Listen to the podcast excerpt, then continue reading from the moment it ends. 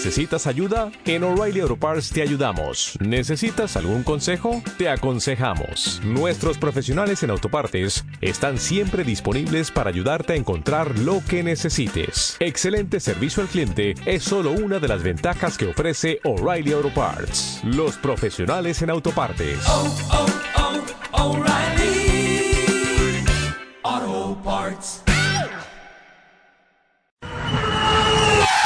Ya regresamos.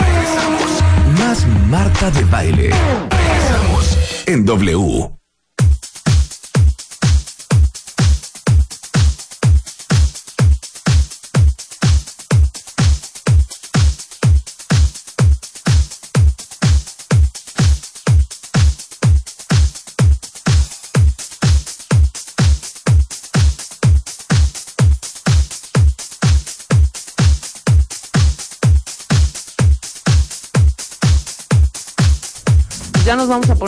trabajar, creo.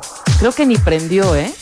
Ah, Si ya llegaron llamadas de este matamesta debería de llamarse Rediana, Pues yo Rebeca que- y Diana. claro, por sí supuesto. prendemos. ¿Cómo a la gente no? le gustó, no falta el hater.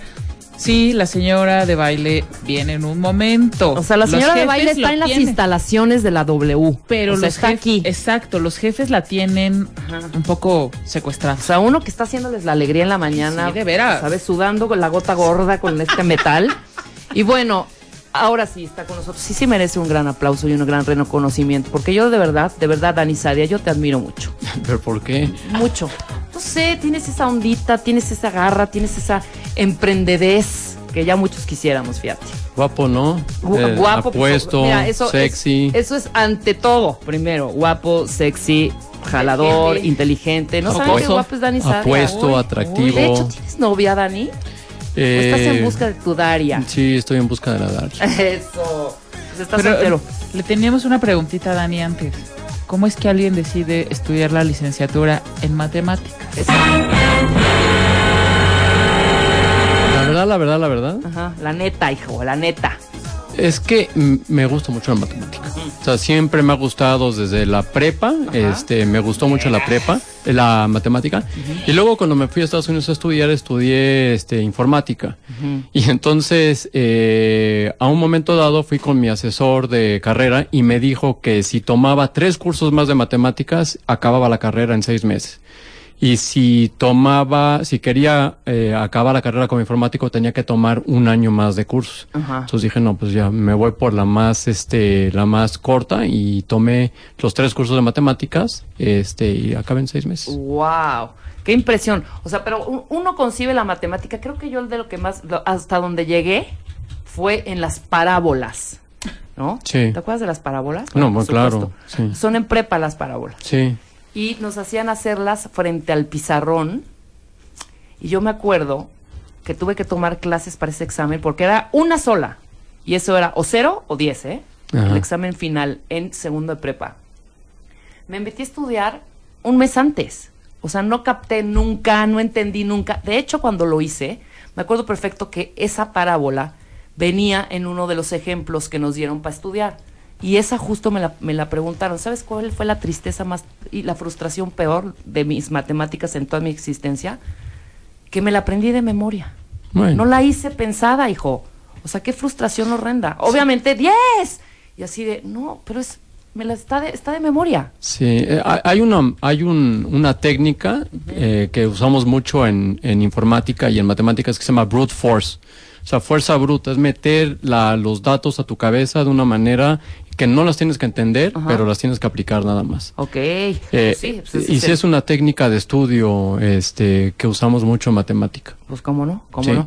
El curso más difícil que yo tomé de matemáticas en mi vida es uno que se llama álgebra, álgebra abstracta. Ajá. Era ¿Y? tan complicado, pero tan complicado, que en el, en, al final del año tenía menos 20 de calificación. Menos 20 sobre 100, ¿eh? Claro. Menos 20. Wow. Entonces tuve que hablar con el maestro y el maestro me dijo, bueno, lo que tengas en el final, este, yo te lo, yo te, Te lo promedio, te lo- sí. ¿no? ¿no? no, no, te guardo la calificación final porque él pensaba que iba a tronar. A tronar como chinampina, Pero sí, sí la pasé, la pasé con, pues, tuve mucha suerte con ese examen. Pues sí. No, y aparte copiar qué, ¿sabes? O sea, ni copiar ahí los numeritos que ni, o sea, no, no, no, no, no, qué pesadilla. Pero bueno, qué talento, la verdad, y la gente que le encantan las matemáticas. Yo las aborrezco, yo las aborrezco. Yo sumo, resto, multiplico y dividir, ya me está costando trabajo, ¿eh? Eso como dice Bill, Cl- como dijo Bill Clinton en, el, en la convención democrática, eso se llama aritmética nada más. Exactamente. No es matemática, pero este, eh, ¿sabes qué ayuda mucho la matemática a, a estructurar mucho tu mente?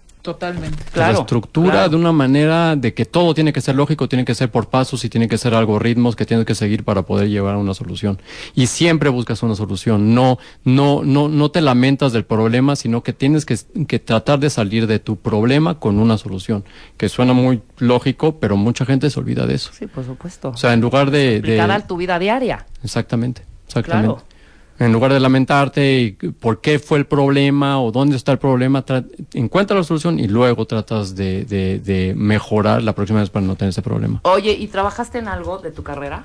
Ya di la neta también. Absolutamente nada. Nada. Fíjate, no. O sea, terminaste, te apasionaba y como hobby. Sí, no, regresé a México. Sí, no, regresé a México y me fui a la Ibero para ver cuánto pagaban este por, ¿Por dar clases? Y cuando me dijeron eso, dije, no, no, yo quiero tiempo completo. Me dijeron, no, eso es lo que pagamos por tiempo completo. dije, no, no, no me interesa. Y me tomé un año sabático pensando qué voy a hacer más adelante. Y pues luego entré a trabajar con mi hermano en el Onsabio Mandamiento, que es este venderas eh, eh, telas. Ok, ok, ahora, o sea, en la industria, en la industria más bien del, de las, del telar, de las Eh, telas. Exactamente. Oye, dime algo, pero, ¿qué, qué- por ejemplo, cómo aplicas tú? eh, yo, yo estudio, yo decido estudiar la licenciatura en, en, en matemáticas, que no es lo mismo que ser un actuario, No, nada que ver. absolutamente No, diferente, no, o sea, es completamente diferente. Sí. Dime qué carrera, perdón, qué, qué campo de trabajo hay. Para, para, Para la matemática puro, este, hay dos, o la docencia ac- académica o investigación, o trabajar en la, en la NASA este, Eso para a mandar a, al Curiosity a Marte. Eso hubiera estado genial, No, hijo. bueno, pues, o sea, yo te vi tuitear que tuiteé lo del Curiosity también. Sí, ¿no? sí, sí. Eres apasionado de esto. ¿Y en qué momento el cine y este rollo, hijo? O sea, nada que ver. No, nada que ver. Lo que pasa es que me fui en el 94 a Nueva York y tomé unos, 95 a Nueva York que me tomé unos cursos, unos talleres de cine en la New York Film Academy. Ajá. Este, y me encantó, y me encantó. Estuve, estuve un año allá, hasta, hasta chambié eh, como voluntario en el programa de Conan O'Brien. Y, ¡Qué sí, divertido! Sí, era yo, bueno, era yo un PA Production Assistant Ajá. que sería hoy en día conocido como el Milusos, ¿no? Ajá. Y- o el IBM, tráeme esto y tráeme No otro, pero importa. aprendí mucho sobre producción y sobre todo lo que más me, lo que más aprendí es humor. El humor de este tipo es algo extraordinario. Te juro que nunca he visto una mente tan ágil para tener el, com- el, saber cómo eh, cerrar un, una broma, un chiste súper cómico, lleva una, las entrevistas de una manera sublime. Es un, Setup, setup, punchline. Exactamente, ¿no? setup, setup, punchline. Y eso Para- es lo que tiene muy bien con Conan Para que desmientas a Marta, para, más bien a Marta de baile, ¿verdad que las risas no son grabadas? En ese programa. Ajá. En ese ni en ningún, ningún otro No, talk show ni en no. ningún, en ningún sitcom. Lo que sí es que sí te dicen que tienes que aplaudir. ¿Ok? O sea, te ponen un, te ponen un anuncio que dice applause. Clap entonces your- ah, sí, applause, exacto, applause, clap your entonces- hands. ok, entonces empiezas ahí, empiezas en el en- con Conan O'Brien Sí. y empiezas de asistente. Mm, Sí, ¿No? de super mega asistente. Ok, sí. y te quedas ahí, te quedas en Nueva York. Sí, me quedo en Nueva York y este, pero ahí es de es de televisión y es algo que a mí no me interesaba mucho. Yo quería hacer cine. Entonces regresé a México, empecé con una empresa de internet en el 97 eh, y luego, bueno, pues trabajé en esa empresa de internet, luego la vendimos y luego en el 2003 se me ocurrió hacer un cortometraje porque quería yo este mostrar lo que podemos hacer como postproducción en una en una en una postproductora que estábamos abriendo. Y entonces eh, hice este cortometraje para mostrar lo que podemos hacer, lo mandé a festivales, nos aceptan en Tribeca y pues ya fue cuando ya me di cuenta que probablemente sí podía hacer algo con el cine. O sea, hijo, estuviste en la shortlist en los premios Oscar en el Sí. 2006. Estuviste No. nominado, ¿no? No, no, no, al 2006, no, en Aquí el tengo en el 2005, creo. 2005. Sí. Este, nominado, estuviste en el shortlist Best Short Fiction Film ¿Cuál Sí. fue ese? Este, Eh, un, un, un cortometraje que se llama Génesis 319, que fue el Ajá. que hice en el 2003-2004. Ajá. Y bueno, este, con, con esta experiencia también aprendí cómo puede ser nominado un Oscar, que no es nada, nada complicado, nada más. Y tengo, Sí, eh, claro. hice dos, este, no, pero con cortometrajes en serio, no es nada complicado. Ya hice unos talleres y Ajá. tengo también en, en, en un sitio que tengo que se llama filmonauta.com, ahí te explico cómo, qué es lo que tienes que hacer para ser nominado para un Oscar. Eso está increíble. Pero de Ay, ahorita brevemente dinos. Oye, una cosa. Entonces, ¿cómo arrancas? ¿Cómo dices, a ver, ya tengo el guion? ¿Tú lo escribiste? Sí. Escribiste tu corto. Sí, del corto sí. Ajá. Tú pagaste tu corto, tú lo Sí. patrocinaste. Sí, totalmente. ¿Cuáles son los pasos? Eh, para cortometrajes Ajá. es un poco más complicado. En México lo que tienes que hacer es ir, eh, pues, bueno, si tienes un cortometraje lo tienes y quieres fondos, pues tienes que entrar con este al IMCINE. Tienes que mandar tu, tu carpeta. Hay convocatorias bastante interesantes en el IMCINE y bueno, pues pasas por un comité de selección y el comité de selección decide a quién le a quién financia. Ok. Este, y te da, me parece, como 300 mil pesos para poder, este, para poder hacer tu Para cortometraje. hacer tu cortito. Sí. Y se mete inmediatamente a todos los festivales. Para que esté rolando, la IMCINE hace esta distribución. Exactamente, Ok, sí. ahorita vamos a hablar un poquito más de tu corto, luego de tu ópera prima, regresando del corte, y por supuesto de la 226, que yo no entiendo nada. Ah, vale, perfecto. Dios los hace. ¿Por qué pensar que a los 40 Sí, el amor no es sacrificio, algo hipotético. Pero es poder. transmitir vida trabaja en equipo? Va a ser una niña guapa. Un sismo y Marta de baile los junta. Y bien importante decir Es el interés se de ciertos sujetos Vamos, de manera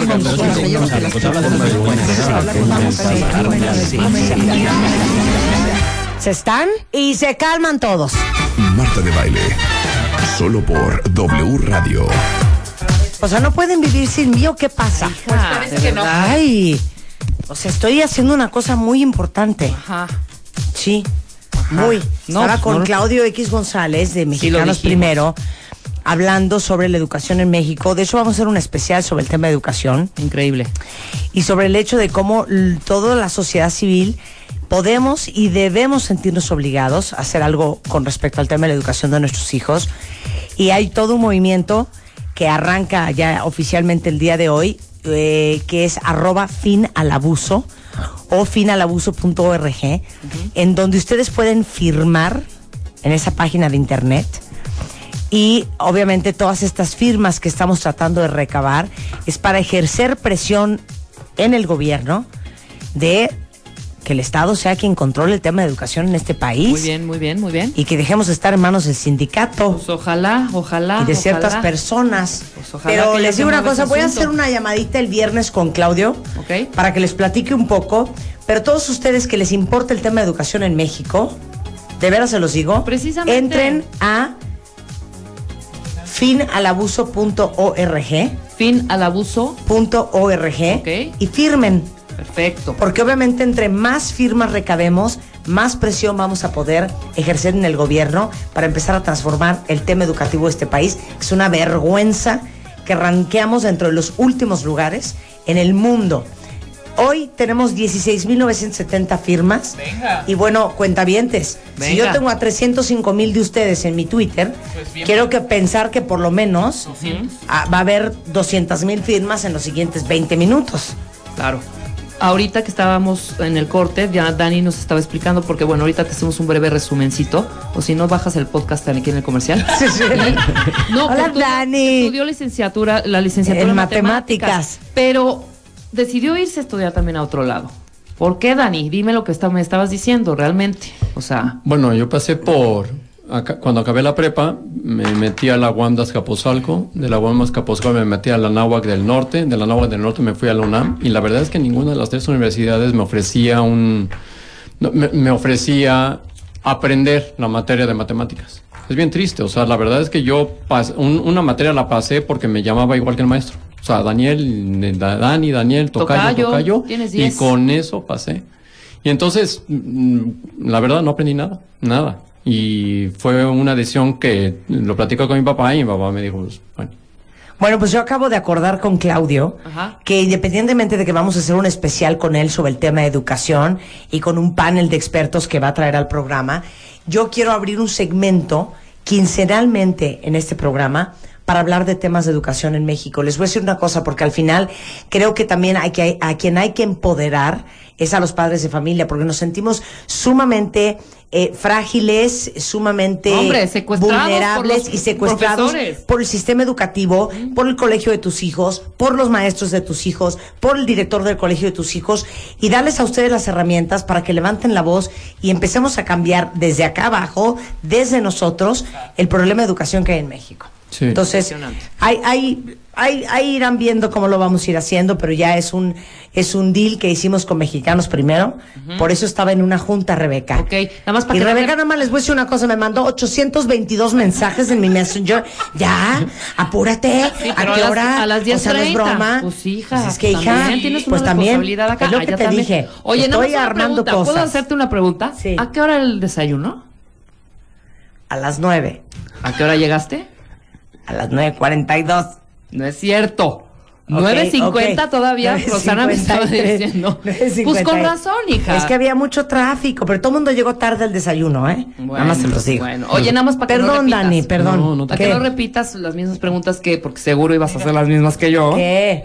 Este, Dani nos está platicando de su corto, de su primer corto, Sí. tiene una ópera prima, que después vamos a eso, pero que te diga cómo entró al shortlist de los Óscares y todo este rollo, está muy interesante. ¿Es fácil entrar a la lista de los nominados a los Óscares? Yo, yo tengo la, la fórmula mágica. La fórmula mágica, en serio, se ríe En Marta. cortos, ¿eh? En cortos. En cortometrajes En de ficción. ok. Este, Mira, lo, lo único que necesitas hacer es un cortometraje de 10 minutos que tenga niños. Sí, Y que sean niños entrañables. sí. Te lo juro, ya con eso. Ya, Te Dani. lo juro, te lo, mira, he estudiado las últimas nominaciones, las últimas nominaciones a los Óscares, por lo menos el 60-70% de las nominaciones son niños. Tienen Son- niños. son cortos con niños. Con cortos con niños. ¿Y eso por? Pues no sé, Pues les ves encanta. Spielberg, Enternece, enternece. Enternece. La verdad es que hay unos niños entrañables que los ves y dices, no, pues yo me lo Steven quiero. Spielberg es el Es- rey de, de hacer este tipo de cosas. Exactamente, ¿no? exactamente. Y he visto unos cortos geniales. ¿eh? Por ejemplo, el año en donde yo estuve, que no fui nominado, o sea, estuve en la lista los 10. Tenía yo 50% de ser nominado y no me nominado. Pero el que ganó fue una, un, un corto irlandés bastante bonito de dos niñas con, con una madre soltera. Y la madre soltera se encuentra a su amor de, de high school este, y de repente él la invita a tomarse un, un, una cerveza y ella no le quiere decir que tiene niñas, entonces las deja dentro del coche y, y se mete a tomar su, su cerveza con, con, con, Con su galán. Con, con el galán. Y luego una, una abeja pica a una de las niñas. Entonces sale inmediatamente a, bueno, llega la hermana, saca a la mamá, se van al hospital y ahí se hace una historia de amor entre, entre, eh, entre ellos dos. Pero es un corto bastante, bastante, muy bonito, muy entrenecedor, muy X. Pero verdad. no es ficción. Pero no. No, es- no es ficción. No, sí es ficción. Ah, sí es ficción. Sí, sí es ficción. Perdón, no es ciencia ficción. Ah, no, no, ciencia ficción es, es ficción, pero este ganó el Oscar. Oye, pero dime una cosa. Neta, neta, neta. ¿Es más fácil hacer un corto o un largo? No, bueno, un corto, porque. Es que yo sí, pensaría- sí, no, no, ¿Sí? Sí, no, mucho más Pues fácil sí, hacer un. Pero igual tener Más capacidad de síntesis en 10 minutos contar una historia. Completamente, pues mucho está más fácil, fácil. ¿eh? Pues es que eh, aquí es el contrario. Aquí los largos son cortos muy, son muy largos. Son cortos muy largos, todos los largos que vayas a ver en. en A ver, cine. un corto, ¿cuántos minutos es? Lo mejor es die- menos de 10 minutos, porque si no pierdes la, el interés de- del que lo está viendo, la verdad. Sí, pero, o sea, como las reglas de Ah. un cortometraje, Menos de 30 minutos. Es menos de considerado 30 un minutos. Y un largometraje más de... eh, más de 60 minutos. Eh, Si no es un mediometraje, pero casi nadie entra en mediometrajes de 30 a 60. Pero, por ejemplo, para los Óscar, para Cannes, en Cannes no te, no te aceptan un corto de más de 10 minutos. Entonces, cada festival también tiene sus propias reglas. Tu ópera prima, 319, Nada es casualidad. Ganador Málaga Spanish Film Festival, el ganador de Mostra de Valencia. Estás, estás muy reconocidísimo. Sí, sí, bueno. no, Harto bueno, premio. Pero ¿dónde lo podemos ver nosotros? Eh, esta es buena pregunta.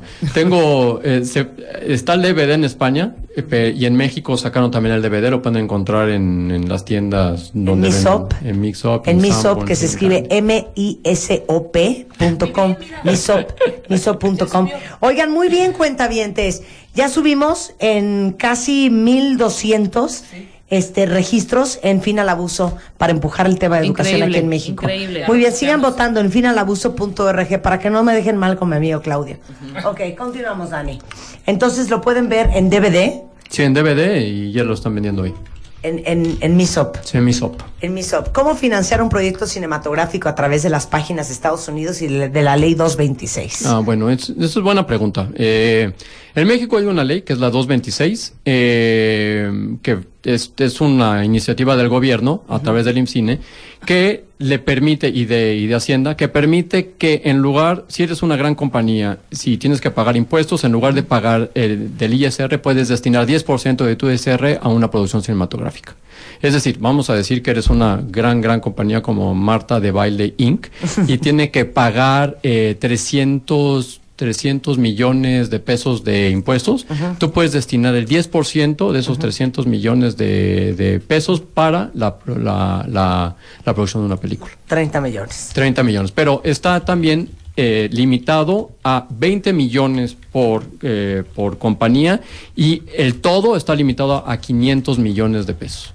O sea, todos los, los proyectos no pueden rebasar 500 millones de pesos. Porque son 500 millones de pesos que en lugar de pagarlos en impuestos están... Sí, en vez de dárselo al fisco, se lo das a una productora. Exactamente, pero tu, tu película no puede, no puede ser financiada por más de 20 millones de pesos. Y entonces es muy bueno eso, pero lo que ha pasado es que se han hecho muchísimas producciones, pero no hay un nivel de calidad.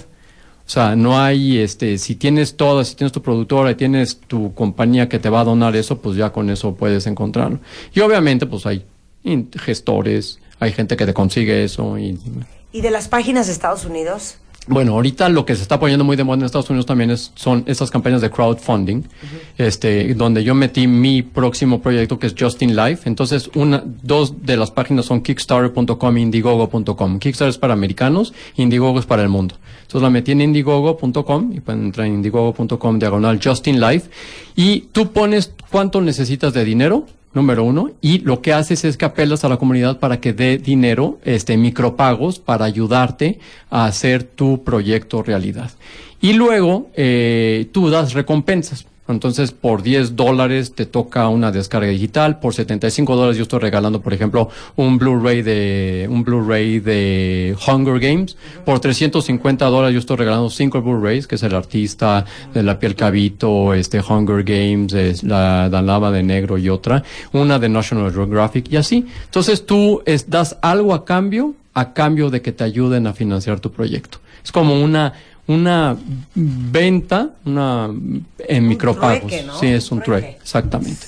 Pero, pero y son gente, obviamente, que amantes del cine que quieren impulsar el cine. Exactamente, son, entonces tú, pero tú tienes que venderles tu proyecto. Entonces yo eh, tres meses tardé más o menos en armar mi proyecto, hice un video de presentación, hice un teaser, hice un póster, eh, puse las seis primeras páginas del guion, este, y yo no busco la 226 por una simple sencilla razón, que quiero hacer la película en inglés y la quiero filmar en Estados Unidos. La 226 nada más puedes filmar, tiene que ser 70% filmado en México y pues creo que sí te ponen unas cuantas trabas para que sea en, En español. español. en Exactamente. español. Entonces, sometes tu proyecto en estas páginas de Estados Unidos Eh, y ¿cuánto, hasta cuánto logras levantar? ¿Cuál Bueno. ha sido el mejor caso de éxito? En Kickstarter.com unos chavos que hicieron un reloj, eh, un reloj eh, de Bluetooth, control remoto y todo, buscaban 100 mil dólares y levantaron 10 millones de dólares. Se llama Pebble y está, es un caso de super éxito. Pero ojo, si tú metiste 350 dólares a Kickstarter.com, tú no viste nunca tus 350 dólares de regreso. Eh, bueno, estos chavos que daban el reloj, por ejemplo, este, daban por 350 te daban la opción de comprarle el reloj una vez de que ya estuviera en producción.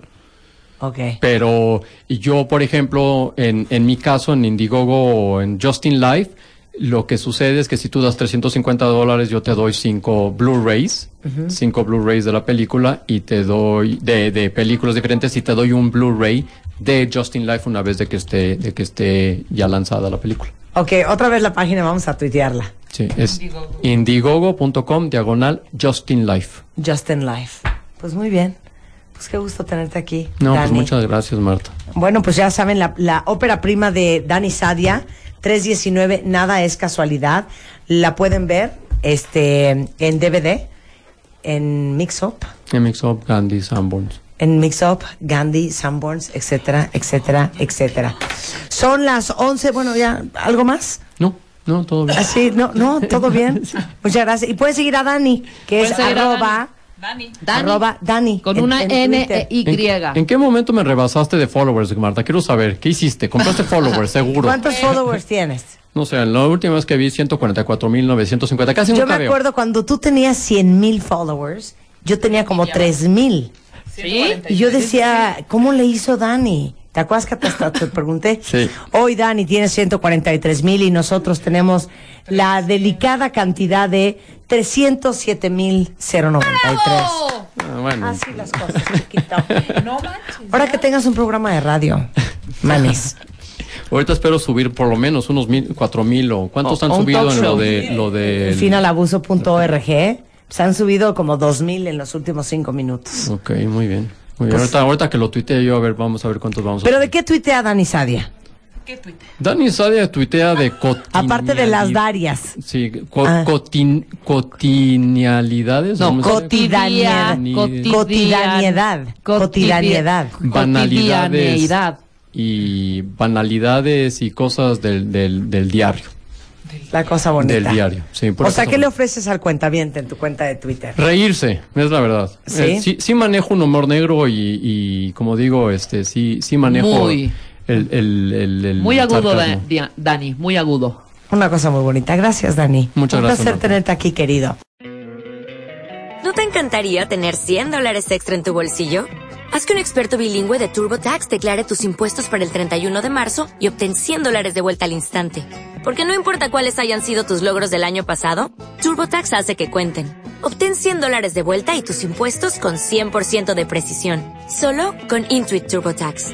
Debes declarar para el 31 de marzo. Crédito solo aplicable al costo de la presentación federal con TurboTax Full Service. Oferta sujeta a cambios o cancelación en cualquier momento.